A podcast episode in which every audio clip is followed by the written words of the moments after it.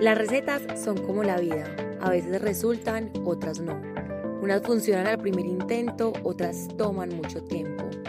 Ningún proceso en la vida es lineal y con este podcast quiero eso, contar historias, vivencias y experiencias que puedan ayudar a muchas personas a disfrutar de esta receta llamada vida. Hola, hola, bienvenidos a Cocinando Sueños. Bueno, hoy episodio 10 se lo juro que yo me sorprendo cada vez de lo rápido que vamos y de los temas tan cool que, que estamos tocando y que vamos a tocar. Hoy vamos a hablar de un tema que yo creo que es un poco vulnerable, un tema donde hay demasiadas dudas, donde siento que poco se habla y, y qué mejor que traer una experta del tema. Bienvenida María. Gracias, qué, qué rico estar acá y un placer que me hayas invitado. Bueno, María, para los que no la conocen, María es psicóloga, es una tesa en todo el tema, se lo juro que pues obviamente es mi psicóloga. Y en una cita yo le dije, María, pues o sea, me parece brutal hablar de este tema, que es la infidelidad. Y qué mejor que hablar con una experta que en verdad sepa del tema, porque a veces hablamos cosas que no sabemos y el, el cerebro funciona de formas demasiado diferentes y qué mejor que traer a alguien que sepa y bueno, ese es el tema de hoy. Así que María, preséntate para que te conozcan y ahora sí, pues como empezar. Bueno, yo soy María Ochoa, yo soy psicóloga, eh, tengo una maestría eh, y bueno, eh, yo creo que es un tema, como tú decías, que no se toca porque pues primero uno nunca cree que le va a pasar, ¿cierto? Y donde le pase, pues cómo voy a decir si de pronto entonces perdono la infidelidad, pues hay muchos mitos alrededor. O qué dirán. O qué dirán. ¿Qué pensará la gente si lo perdono? Si o hasta yo misma, pues qué bruta, cómo, cómo fui capaz, porque sigo ahí, ¿cierto? Y yo creo que es muy importante empezar a tocar un tema no desde la percepción, sino desde lo que es, como tú decías, como desde un aspecto científico que pasa alrededor de la infidelidad. Entonces, yo creería que lo más importante vamos a tocar tres puntos básicos. ¿Qué es? ¿Qué pasa con el traicionado y el que traiciona? Okay. ¿Y qué pasa a partir de una infidelidad? ¿Qué pasa con la relación? Y además, ¿qué pasa conmigo? ¿Sí? Ay, no. Eh, ahora sí empezó la emoción. Eh. Empecemos por lo principal. ¿Qué es? O sea, porque ahorita antes de prender cámaras y todo, yo le decía a María como, no hay diferentes tipos de infidelidad, yo creo que es una infidelidad y hay un significado, pero no para mí ni para ti. Realmente, cuando hablamos de infidelidad, ¿qué es? ¿De qué se trata? Perfecto. Entonces, primero, para poder hablar de el tema infidelidad, hay que establecer con la pareja o con mi pareja cuáles son los acuerdos a los que nos vamos a comprometer, ¿cierto? ¿Por qué? Porque hay que dejar esos acuerdos tan explícitos y literalmente, ahorita hablábamos en un detrás de cámaras, sí. que entre más explícito y escrito esté, va a ser mucho más fácil porque ahí está el papel, es como un acuerdo o un contrato, por decirlo así. Yo creo, María, qué pena que te interrumpa, me parece demasiado importante y creo que a veces como seres humanos y como parejas fallamos en eso uno empieza una relación súper enamorado, ay no, este man me encanta, este man es todo lo que yo quiero, pucha, y uno se va, uno se va, uno se va. Pero en estos días es más, yo leía una frase de una pelada que era como que yo ya le pregunto más si va a terapia, porque eso hace parte de mis acuerdos para literalmente meterme con alguien. Así es. Literalmente cuando tú estás empezando con alguien, ¿por qué no decir cuáles son las, tus acuerdos necesarios porque hay parejas que dicen, a mí no me importa. Yo, por ejemplo, en consulta le digo mucho a mis pacientes, están saliendo con alguien, entonces, por ejemplo, una, una mujer, y me dice, es que yo quiero algo serio, pero yo no sé el qué. Yo le dije, pregúntale, porque es que si se deja abierto, pues vení, vos nunca supiste el que quería, vos no sabías cuáles eran sus reglas, su regla para jugar. Entonces, claro, se deja abierto, entonces para él puede que no quería estar en una relación, se mete con otra persona y efectivamente, entonces vamos a ver muchos mitos de los que veíamos también cuando hiciste la pregunta y es que todos los hombres son infieles y metemos mucho a los hombres. Yo también creo que esto es un concepto. Las mujeres, todos. Y hoy en día, imagínense que ha cambiado que no solamente los hombres son infieles, sino las mujeres, hasta llegar a que es un 50% hombres y 50% mujeres. O sea, estamos hablando 50-50. No es los hombres. Ok. ¿Sí? Yo les voy a decir una cosa. Ayer en mis redes sociales, porque me encanta interactuar con mi público de Instagram, con mi comunidad, y les puse la siguiente pregunta. Si a usted les, les son infieles, usted tiene tres opciones. Perdonar, no perdonar o depende de la infidelidad. Les voy a decir. Puse sí normal, 92 votos. Eh, pues como no, 1523 votos. Y depende, 1372. O sea, depende. Y el, y el no estaban súper reñidos, como depende de la situación. Entonces, sigamos como en estos acuerdos de que por ejemplo, ahí dice, depende. Depende. Depende de cómo fue. Así es. Y yo también creería que todo hay que hacerlo a una lectura al uno a uno. Obviamente hoy vamos a hablar de grandes, pues eh, a gran escala, pero sí todo hay que mirarlo. ¿Cuál fue el acuerdo que pactaron? Ah, no, nunca pactamos acuerdo. Vení, pues como decíamos, pues si no hay un contrato, pues yo me puedo salir por donde sea, ¿sí? Total. Entonces, hay una frase que a mí me encanta para resumir esto de, de la importancia del acuerdo, que es un tema antes de decir que es la infidelidad y es construyan un modelo a la medida de ambos. ¿Por qué a la medida de ambos? Porque es que si uno no está de acuerdo, el contrato efectivamente se va a romper. ¿Cierto? Ahorita nos decía, ¿cómo se llama la? La grúa, la grúa. Él dijo, pucha, nosotros lo firmamos literal. Y yo le dije, me encanta, yo no firmaría de papel. Yo tampoco. Exacto, ¿Por qué? Porque para mí mis creencias no funcionan así. Eso no está bien ni mal. Ni, mal, total. Lo que pasa es que entonces, ¿para qué voy a firmar algo que lo voy a romper? Yo creo que lo más importante en esto es, si a la pareja le funciona, ya está. Es lo más importante. Así es. Y lo que tú dices, crear un modelo, crear un acuerdo que sea viable para los dos. Porque es que yo no puedo crear un acuerdo donde yo diga, bueno, Manuela al año tiene tres posibilidades de meterse con otra persona, pero mi pareja no. Pues, o sea, cosas que es como que no, o sea, vamos a hacer algo que realmente nos funcione y que no se quede en un papel, sino que a largo plazo sea realista. Sea realista total. Así es.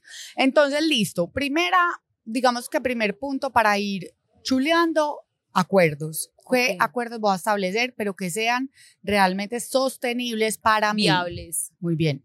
Ahora sí, ¿qué es una traición entonces? O en este caso, una infidelidad. Y es una violación a ese acuerdo. Ahorita hablábamos, Manu y yo, yo le dije, tengo una paciente, ella se separó porque tenía una deuda en el banco súper grande y el esposo nunca supo, pero una cosa, pues, un dinero, digamos que de buena cantidad. Y él ya había sido infiel hacía seis meses antes y llegaron al acuerdo de que iban a seguir. Fue mucho más grave o fue mucho más esta traición del banco de no contar que la infidelidad, por eh, amor. ¿Por qué? Porque es que la infidelidad no solamente es al cuerpo, o sea, no es porque tuve sexo, me di besos, no, es una es una, traición. traición a ese acuerdo y para ellos la definición. el tema de ser claros y coherentes con los temas financieros era súper importante y ella lo, lo negó, pues lo, lo digamos que lo... Le pareció más grave esa situación al mismo, a la misma infidelidad que ya la habían superado y es como, o sea, literalmente rompiste el acuerdo, que ahí es uno dice, pucha, me tocaron esa fibra que es imperdonable. Así es. Y lo que pasa es que entonces, como decíamos, es, no es solamente una traición al cuerpo. Imagínate, Manu, que tú con tu pareja y te des cuenta que él tiene cuatro apartamentos en Bogotá rentando o ni idea, pues, ¿me entiendes? Como es... Eh, sería algo similar. Lo que pasa es que le ponemos mucho más peso por nuestra cultura paisa y colombiana a el tema de del sexo. ajá, del sexo, ¿cierto? Yo creo que eso es muy importante dejarlo claro porque ahorita conversando con María, yo le decía, hay demasiados tipos de infidelidad pero siempre se habla del mismo. Ah, no, es que este man puede ser a super perro, se metió con yo no sé cuántas peladas y ella lo perdonó, ay no, súper boba. O sea, no, hay demasiados tipos de infidelidades que es como literal romper ese lugar. Y hay una pregunta que me hicieron que hablando de ese tipo de infidelidades y es en Instagram, me pusieron así. La infidelidad también es hablar por redes sociales. Entonces, según lo que... O sea, hablar no, o sea, no hablar, sino como echar los perros, que la reacción, como, ajá, buscando la cosita, un- una calentura. una calentura. Entonces, yo ahí le preguntaría, para ti, ¿qué es? Si eso cuenta como una violación a esos acuerdos. Sí, ah, ok. Y para él, no sé. Vení, no dejaron tan claros los acuerdos, ¿me entiendes?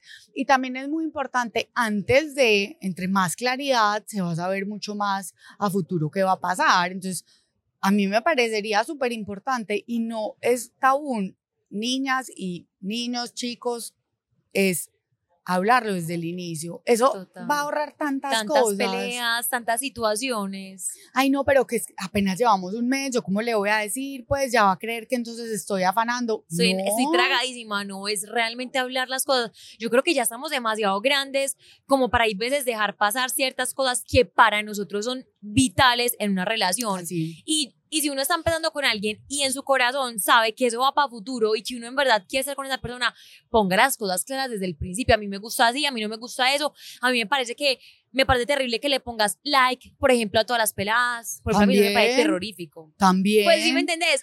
Miren la percepción, si ven, para Manu eh, lo peor, no le gusta, o sea, para ella es una falta en su intimidad, para mí no. ¿Quién tiene la razón? Nadie, Ninguna. exacto. Son las maneras en que percibimos. Completamente. Bueno, entonces, la infidelidad ya dijimos que es una violación a la confianza compartida, ¿cierto? Porque se compartió esa confianza. Entonces, esto es súper importante. Es una decisión unilateral, es decir, solo tiene que ver con el miembro uno de ellos, no los dos. Porque muchas veces, y esto es un mito que decían ahorita y es, mm, pero entonces, ¿qué habré hecho yo? ¿Qué me faltó? ¿Qué hice? ¿Cierto? ¿Qué pasó? ¿Qué sí, yo creí que pasó? todo estaba bien. No, no, nada. Es la decisión de quién fue infiel. Eso no tiene nada que ver contigo, ¿sí? Y- María, qué fuerte eso. Sí. Ayer, ayer alguien en el buzón que puse de preguntas, alguien, pues una pelada señora, no sé, escribió como, ¿por qué son infieles si tienen casa, hogar, hijos, esposa? ¿Por qué? No entiendo, como con esa angustia. Y demasiado bueno que nos expliques eso, es que no tiene nada que ver contigo. Total. O sea, es una decisión ser infiel a un acuerdo, a si se metió con una pelada o si fue al banco y tiene cinco apartamentos y prestó dinero, lo que sea, no es por ti, es una decisión. Además que, pues, lo que yo también les digo, y no lo estoy diciendo solo por mi percepción, esto está basado en teoría, pero el que se está faltando es él. Él se está faltando a su palabra. O sea, qué poco coherente es esa persona, ¿cierto? Y les digo una frase que a mí me encanta. Eso dice más de él o ella que de ti. Que de ti, y porque qué digo él o ella, acuérdense que no es un tema del masculino, No, es ambos. de los dos. Entonces, digamos que vamos a resumir por qué lo harían, ¿sí? Y es un deseo erótico que está alimentado por el anhelo del autoconocimiento de volver a vivir. Es decir, conclusión, es que necesitan sentir otra cosa, ¿sí? Necesitan... eh, Experimentar algo diferente que hace mucho no lo hacen. Exacto. Y desde ahí también yo creo que es importante que se hable desde otro concepto, además de que es el acuerdo para mí, y es una relación. Yo que espero de una relación muchas veces y la infidelidad se da por el amor romántico, porque es que romantizamos tanto Todo, las relaciones. sí. Entonces, claro, como todo es tan perfecto, todo es tan bonito, Y si se sale de esa perfección, algo está mal. algo está mal. Entonces, claro, ¿qué quiere? Esa persona siente la necesidad de volver a vivir y eso no está mal. Sí, lo que pasa es que no es el medio para hacerlo. para hacerlo. Sí, ahorita vamos a tocar un poquito unos pasos puntuales para construir un modelo antifiel- anti-infidelidad y vamos a hablar de eso. ¿Cómo hacer para volver a vivir como ese erotismo. Ok, esa parte como que a veces cuando llevamos mucho con alguien se empieza como a apagar. Así es. Entonces también es eso, ¿sí? Yo soy infiel o fiel a mis acuerdos. Una persona decía ayer también en las preguntas que hiciste que me encantaron y es que, ¿por qué duele tanto? ¿Sí? Eso es como si a uno... No, no, es... o sea, Imagínense, el corazón y le hicieron les voy a apuñalan. dar esto para que se sientan identificados. Es lo mismo cerebralmente hablando y emocionalmente hablando una infidelidad que un trastorno de estrés postraumático. Es decir, Durísimo. un soldado que va a la guerra y pisa una mina antipersonas y queda con el trauma de ese evento, siente lo mismo una persona con infidelidad. Ay, Imagínense. Madre, Pues es un dolor horrible y realmente en terapia lo que hacemos Manu es trabajarlo así, porque es un estrés postraumático. Porque mira, yo todo el tiempo sueño con él. Ay, Si, sí. si sucedió el evento de, por ejemplo, La Plata, porque no quiero hablar solamente de Pues infidelidad del cuerpo, pero el por qué lo hizo, pero el qué necesidad tenía, pero será que es que le hacía falta plata aquí en la casa, pero será que entonces yo es porque no estoy produciendo lo un montón de Uno dudas. empieza a imaginarse y a hacerse un mundo en la cabeza. Inclusive uno a veces hasta lo ve y lo vive. Uno dice, pero claro, pues pucha, mira, me los encontré y vuelve eso y uno vuelve y lo vive en el cerebro y lo vuelve y lo sueña. Lo sueña, tiene problemas para dormir demasiado, el insomnio afecta y además que uno se ve comprometido el presente, el pasado y el El futuro. ¿cierto? Porque es que, Dios mío, ¿yo con quién estoy? Estoy durmiendo con un enemigo en mi cama. Yo no sé quién es este man. Ayer lo quería todo, ayer fuimos súper rico a comer, estuvimos en diciembre no sé dónde. ¿Qué va a haber de mí? ¿Yo para dónde voy? ¿Yo para dónde cojo? ¿Y yo qué hice en mis años, un año, dos años con esta Te voy a contar una cosa que a mí me pasó y es que en una relación que yo tuve, yo tenía a esa persona en un pedestal. Y eso, eso es el peor error que uno puede hacer como ser humano, porque yo esa persona la tenía acá. Y yo decía, pucha, él me ama, él se muere por mí, él da todo, él está 100% Idealización. conmigo. Yo decía, yo me sentía así como volando. Y me di cuenta de una infidelidad y fue como si ese man se hubiera caído del edificio, del edificio más alto, o sea, el Empire se ¡pa! de una. Y ya no había cómo solucionar eso. Pues yo en Total. mi corazón yo decía, ¿cómo es puedo posible? reparar. Entonces uno empieza, ¿pero por qué? ¿Pero porque si estaba todo bien? ¿Pero porque si yo en, en ese momento fui la mejor mujer que él, para mí, obviamente, era como lo mejor que él podía tener? Y algo muy bonito que, que yo aprendí es, no idealicemos a nadie, todos somos seres humanos y como lo dijo María ahorita, tenemos un 50 y un 50 donde cualquiera de nosotros puede pasar por eso y lo más importante es decir, somos seres humanos, estamos propensos a esos, no idealicemos a nadie porque al fin y al cabo todos podemos pasar por esa situación, es como, ¿qué herramientas voy a tener para que esta solución o si esto me llega a pasar, cómo lo voy a afrontar? Así Y es. ahorita hablabas de algo como esos ítems importantes eh, del sueño, como de ese dolor. Te hago una pregunta. ¿El ego, o por decirlo así, la personalidad del hombre o la mujer se ve afectada? Totalmente, de ambos, de ambos se ve afectada. Entonces, yo quiero hablar también, antes de pasar a ese tema, de tres dolores que sufrimos al momento de una infidelidad. Y es que es la traición, ¿sí? Entonces, lo que les decía, con el que duermo, Dios mío, es mi enemigo, lo desconozco completamente, ¿cierto? O sea, lo que creía, como decías ahorita, pues, wow, ya no es, Ya no es. ¿sí? Es destructivo, es un, es un fantasma que me roba mi presente, mi pasado y mi futuro. Literal. Lo roba, Literal. ¿sí? Y también de cómo empiezo a percibir la realidad. Entonces, yo ya no confío en nadie. Si tuvo que ver esa infidelidad con familiares o amigos, inclusive más, porque ya no confío, no es solamente en él o ella, sino no confío en nadie. en, en nadie, en el núcleo general, imagínense. 100%. Y lo duele todo, literal, el alma. Ay, sí. Y imagínense que está demostrado científicamente que hay un trauma a nivel cerebral, o sea, hay un rayón en el cerebro, 100%. en el área de Broca, donde cuando ocurre una infidelidad, imagínense, o sea, hasta el cerebro se ve Se afectado, afectado. pues hay que empezar a validar eso, que tiene todo el derecho de sentirse así. Entonces vamos a hablar ahora sí, Manu, que lo que decías ahorita, vení, bueno, y de él o ella o el traicionado y el que traiciona, ¿qué pasa, cierto? Y ¿Qué pasa en ambos casos? Exacto. Entonces, yo quisiera que habláramos primero, podríamos hablar del que traicionó, ¿cierto? También pasa por un dolor, diríamos, pero ¿cuál? ¿Cómo así? No, claro que pasa por un dolor, porque imagínense que se siente indigno porque traicionó su propia palabra, Total. ¿sí? Y eso hay que hacerlo saber, pues tú cometiste una falta a tu palabra, no es a la relación, es a tu propia, digamos, responsabilidad Ajá. Perdió inversión. ¿Por qué? Porque él de un momento a otro valía un montón, ¿cierto? Ok. Mete y mete a su bolsa de valores del amor y de un momento a otro eso ya no vale un peso. Sí, Liter- eso tiene un se, costo. se acabó, claro. Eso tiene un costo para esa persona.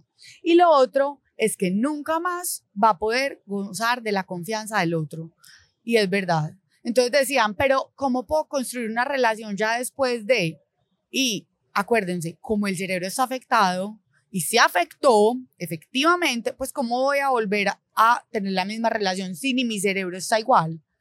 No está bien. Yo no estoy bien, mi corazón no está bien, mi cerebro no está bien, nada está bien. O sea, ¿cómo puedo seguir normal? Y eso hablaban demasiado, María. Es como, después de una infidelidad, ¿cómo sigo mi vida? ¿Cómo sigo confiando en esa persona? ¿Cómo sigo construyendo? Esa señora, ¿cómo es que se llama? Que Nildia. Nildia, una vez escuché un podcast de ella y ella es, yo creo que una de las personas más tetas en, en este tema y la amo. Eh, en, las, pues en la parte de abajo les dejo el Instagram para que la sigan. Excelente.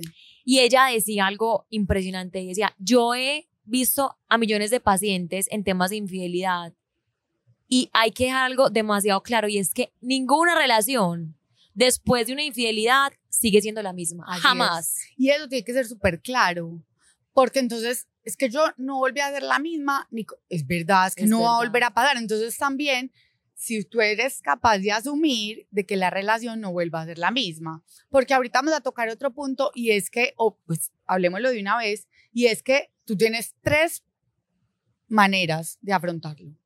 Me Ok, separo, importantísimo. una y ya no hay nada. O elijo, es mi decisión estar con el otro, ¿cierto? Ok, Y elijo y sé que me va a doler, que no va a ser fácil. ok. O la tercera, y es que vivo en el ju- juicio y en el castigo todo el tiempo, culpándolo, echándole la Sí. culpa, es que vos definitivamente. O pasa mucho que uno está súper bien, súper amoroso, uno dice, voy con toda, yo Ajá. lo amo, voy a luchar por mi familia.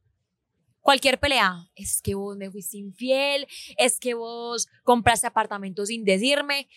Ay, yo creo que uno hay veces sí debe pensar si en verdad uno va a estar como dispuesto a eso toda la vida, eh, Así de, es. de sacar culpas y va a llegar un punto en que para la otra persona también va a ser súper tedioso, como decir, ¿será que si es lo mejor estar acá? ¿Será que, ¿Será que sí es lo mejor que ella me perdonó o él me perdonó? Si cada ocho días me va a estar sacando en cara lo que pasó, porque tu decisión fue estar ahí, a Así pesar de es. todo.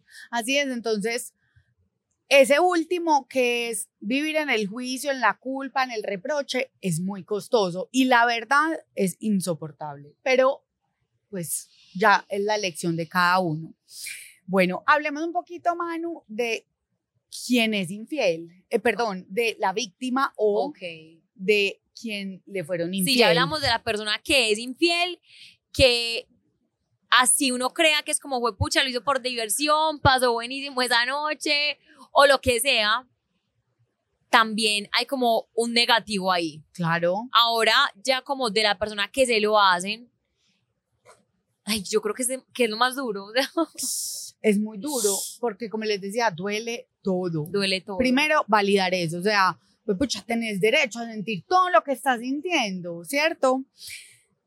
Jamás va a volver a ser la misma, ¿cierto? ¿Por qué? Porque ya traicionaron su confianza, sí, ese Ok. acuerdo que ya estableció. Iba a ser como una copa, o sea, si se rompe ya no hay nada para hacer. Miren, la confianza se recupera parcial, no total.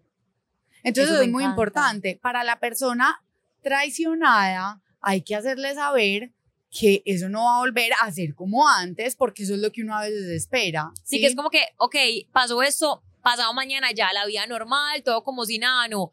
Muy importante eso, parcial. O sea, si tú decidiste seguir con esa persona por ese acuerdo que se rompió, esa confianza se va a ir recuperando poco a poco. Por ejemplo, mucha, y, y, y, y, y qué pesar porque uno cuando lo traicionan, uno dice, yo quiero que este pase por lo peor. Y les voy a decir, Nildia, por ejemplo, decía, Sí. tú lo puedes hasta matar y asesinar. y eso no te va a quitar el dolor. Jamás, Imagínate. O sea, jamás. es tanto que sí puede ser un alivio momentáneo o a corto plazo, pero eso no va a solucionarlo.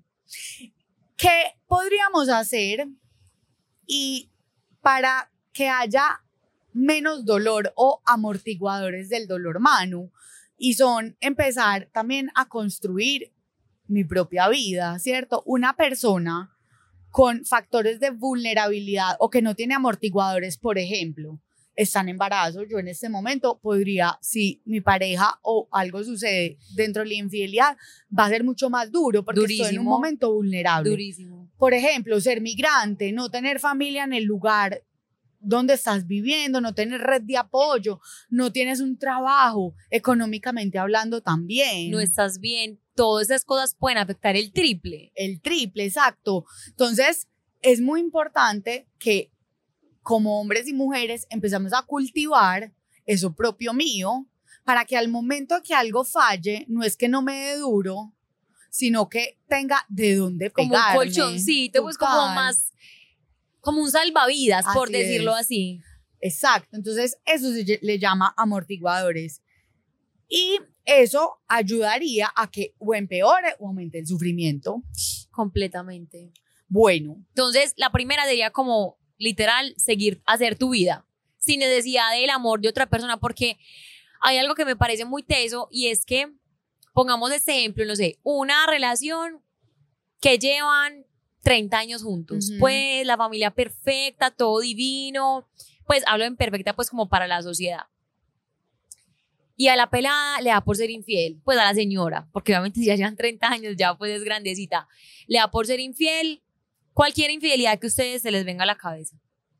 El man dice, ¿yo qué voy a hacer? O sea, llevamos toda la vida juntos, desde que estábamos jóvenes, ¿yo para dónde voy a coger? así es. Yo soy viejo, ¿yo qué voy a hacer sin ella? Yo estaba acostumbrada a que ella hasta me pusiera las pantuflas para irme a dormir, es, las que eso pasa, las pastillas. pastillas, la comida, el desayuno. Si uno como persona no tiene una vida individual, va a ser caótico. Caótico. Porque aparte de el dolor de la infidelidad, que ya hablamos que es un dolor hasta en el cerebro, ahora, aparte construir una vida desde cero, Desde cero, así es. demasiado Yo, por ejemplo, muchas veces, no porque vaya a asegurar una infidelidad, pero yo trato que los pacientes de esa manera prevengan muchas cosas, ¿cierto? Hacer mucha promoción en eso. Entonces, vení, inclusive no solamente porque es que esto es un tema cultural, es que las mujeres nos quedamos en la casa cuidando a los niños. No, yo tengo, tenía unos pacientes que él se encargaba de los niños, o sea, él era el amo de casa y ella era la que trabajaba. Y yo le decía, es súper importante que tú hagas algo además de Total. ser papá, porque es que el día de mañana tus hijos que tiene dos van a crecer y, se van y que, que no solamente por el tema de la infidelidad, sino que qué va a pasar con contigo. tu vida total. Entonces, lo mismo, más aún para la infidelidad. Yo creo, Manu, que otro tema que a mí me deja un poquito como preocupada es que efectivamente me incluyo, pues que somos, tenemos una cultura muy machista. Demasiado. Y, y, por ejemplo, en estas preguntas que hacíamos y decían, es que los hombres ¿cierto? Eh, no, vení, esto es algo cultural y también hablábamos de que si es la cultura, ¿sí? Y muchas veces es la cultura la que entorpece y la que hace que la infidelidad sea mucho peor. ¿Sí? Total. Por esas creencias. Entonces yo también creería que para hacer parte de qué es la infidelidad también es cuál es mi sistema de creencias. Yo qué considero dentro de una relación. Por ejemplo, les voy a decir palabras cotidianas que uno escucha que aumentan la infidelidad Ajá. o que lo normalizas, uno debería normalizar. Total. El hombre es infiel por naturaleza. Sí, no. O me decía un paciente en estos días, es que, pero es que nosotros somos cazadores desde que venimos y yo le decía, pues te quedaste En la prehistoria, en la pre amigo. Yo le dije, o sea, estoy impresionado que vos te quieras quedar en la prehistoria. Literal. No has avanzado. Amigos, estamos en el Sí, 2023. exacto, es que el hombre Ay, es cazador por naturaleza y yo, no, no, no, pues, sí, por ejemplo, el hombre es, es cazador. El hombre, miren esto para las mujeres, nosotras, Manu, Ah. el hombre siempre debe satisfacer a la mujer. ¿Tú qué piensas de eso? A ver si la corché. El hombre siempre debe satisfacer a la mujer. Yo creo que el hombre solo no, pues o sea, tiene que ser algo mutuo. Total, entonces Pues no es como que yo me quedo tirada en la cama como una vaca esperando que el man haga lo suyo, no, gordi, tienes que moverte, ambos, pues. ¿cómo así? No, esto no es solo responsabilidad del hombre. 100%. Y ahorita les voy a decir, y que eso hace que para el hombre sea un trabajo súper duro. Ay, sí, Entonces, total. si no la satisfago, Dios mío, me toca ir a buscar al, pues, como al lado, porque es que nada para ella está siendo suficiente, porque es que yo siempre la debo satisfacer y el día que no, entonces, ¿qué? Si ves, ¿Y a Eso mí quién me mito. satisface? Así es. María, yo te hago una pregunta que yo también noto muchísimo en la sociedad paisa, obviamente pues porque vivimos acá y esta es la sociedad que conocemos. Yo siento que cuando una mujer es infiel es más grave que cuando un hombre es infiel. ¿Por qué? digamos que eso, hablándolo, siquiera lo tocas porque es cultural, pues yo, dir- yo le haría la pregunta, ok, porque es más grave, ¿cuál es la diferencia? Ah, es porque es mujer. Esa Ya. sería la respuesta de un man. Total. Ah, es porque es mujer. Porque es mamá de Ah, cinco ahora hijos. dicen también esto, pues es que los hombres tenemos esa hormona todo el tiempo y, y pues casi que pues como decimos piensan con el pipí, no, eso no tiene, eso es puro mito, ah, ah, a mí no me valgan con eso. Literal. ¿cierto? Eso no tiene nada que ver. Porque, por ejemplo, y ocurre a la misma medida, pero ¿por qué ocurre la infidelidad masculina y por qué ocurre la infidelidad femenina? Femenina. Eso me encanta. La infidelidad masculina, por lo general, acuérdense que decíamos que es que él siempre la tiene que satisfacer. Entonces, el día que no, los hombres también pasan por un momento de crisis de la masculinidad. Claro. Y es que, pues, pucha, yo no estoy rindiendo. Sí. O sea, se ve comprometido su desempeño. Por tanto, hay otros refuerzos externos que hacen que él se sienta, digamos que satisfecho ok. y que se sienta que él es. Pues Y que lo da, o puede, sea, que él puede. Pero cuando no, yo creo que afecta demasiado su ego, ¿no? Es como, pues pucha, no, lo, no, no la estoy satisfaciendo a la medida que ella desea. Y que es el ego mano, es lo que yo creo de mí. Entonces, ¿yo qué creo de mí? Que yo no sirvo, que no rinde, ¿ves? Entonces, muchas veces esa es la manera por lo que los que los el, el género masculino digamos que se ve impulsado a la infidelidad. Y lo- el género femenino es muchas veces por un deseo por la libertad y el autoconocimiento, como que me quiero sentir libre, yo me quiero conocer, yo yo yo yo quiero experimentar, Me quiero sentir como... es un grito a la libertad. Exacto. Así es. ¿Cierto? Por ejemplo, hoy en día muchas parejas que se están separando, no necesariamente por infidelidad, pero tiene mucho que ver con eso, ¿cierto? Y es que yo no era yo con él, o sea, es como, como un despertar. Sí, como que me siento aprisionada en la relación, pero me separo y soy libre, soy libre, soy literal. Así es. María, te hago una pregunta que en Instagram me la hicieron y me parece demasiado chévere, ya que estamos hablando como del hombre, la mujer, de lo, de lo actual. dice, la monogamia es una construcción social o el resultado de una evolución de conciencia. ¿Qué piensas de eso? Yo pensaría ahí y que hay, que revisar la cultura, ¿cierto? Y efectivamente, yo creo que cada vez la cultura va haciendo como unos significados de la monogamia, pero yo, más que toda la cultura, yo revisaría, acuérdate, para ti. Para mí, ¿qué es la infidelidad? Exacto. Y para mi pareja, claro. está. O la monogamia, ¿qué es? ¿Cierto? Y estoy dispuesto. Sí, entonces cada vez hay que tener más claridad, pero personal, más que la cultura, porque a veces la cultura valida, Total. pero puede que para mí no sea. Sí. María, te hago una pregunta que creo que no lo hemos hablado y es, bueno, ya sabemos qué es infidelidad, ya sabemos eh, por qué el hombre la hace, por qué la mujer la hace, qué se siente tanto física, emocionalmente, químicamente, todo. Pero supongamos que yo digo, bueno, yo ya no voy a seguir con esa persona, me duele mucho.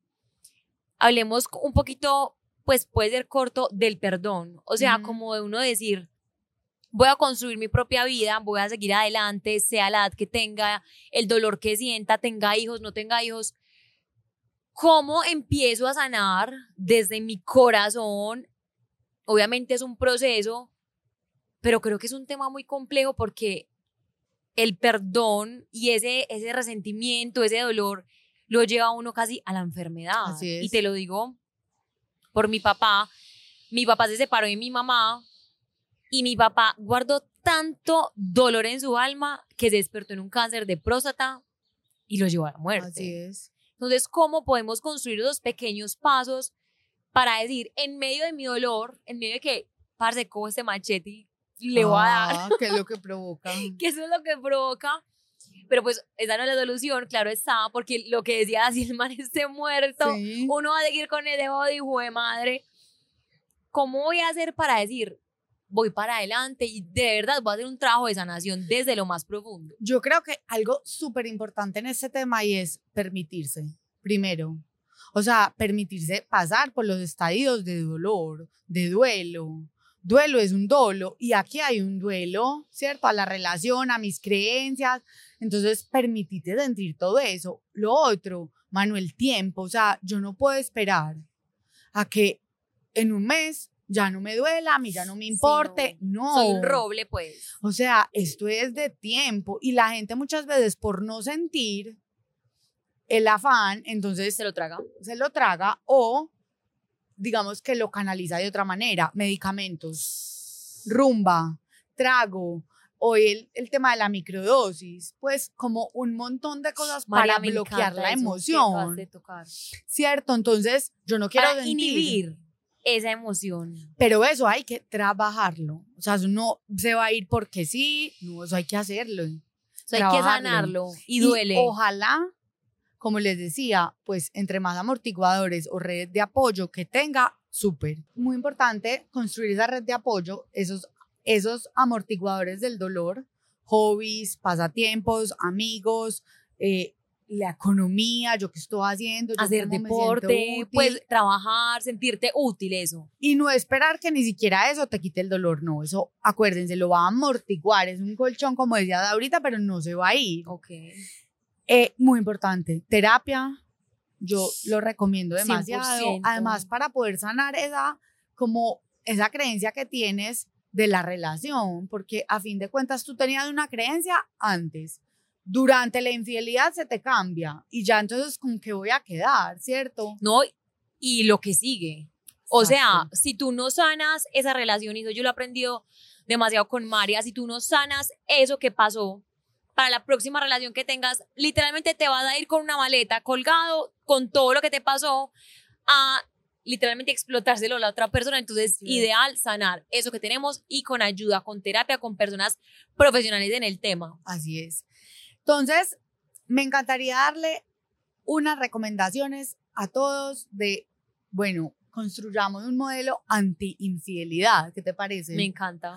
Entonces, primero, hay una cosa que se llama el síntoma dopamínico y es hacerle creer al cerebro que es la primera vez y que estoy all-in o súper entusiasmado, ¿cierto? Ok.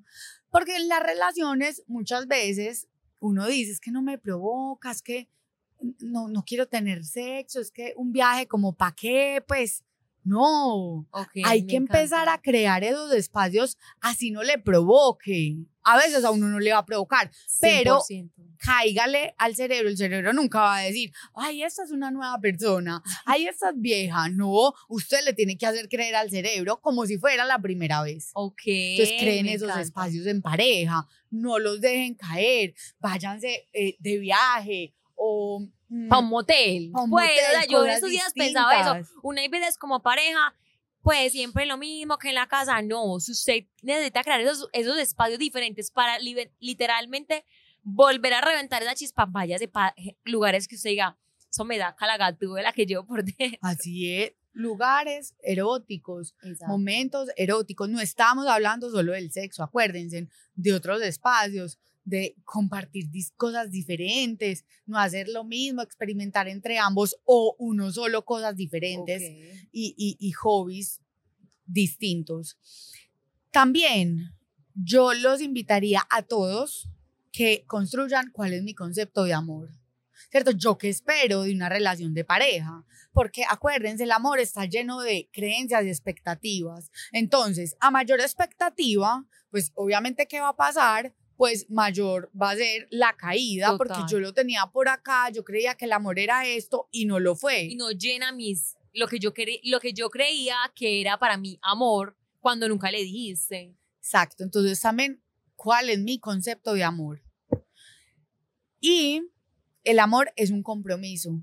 O sea, yo me comprometo y si estoy dispuesta, muchas o hombres y mujeres me dicen, yo no sé si quiero una relación, yo le digo, pues pregúntatelo antes si estás dispuesta a construir todos los días, porque es un día a la vez. O sea, uno empieza a pegar un ladrillo cada Total. día y eso es una elección personal.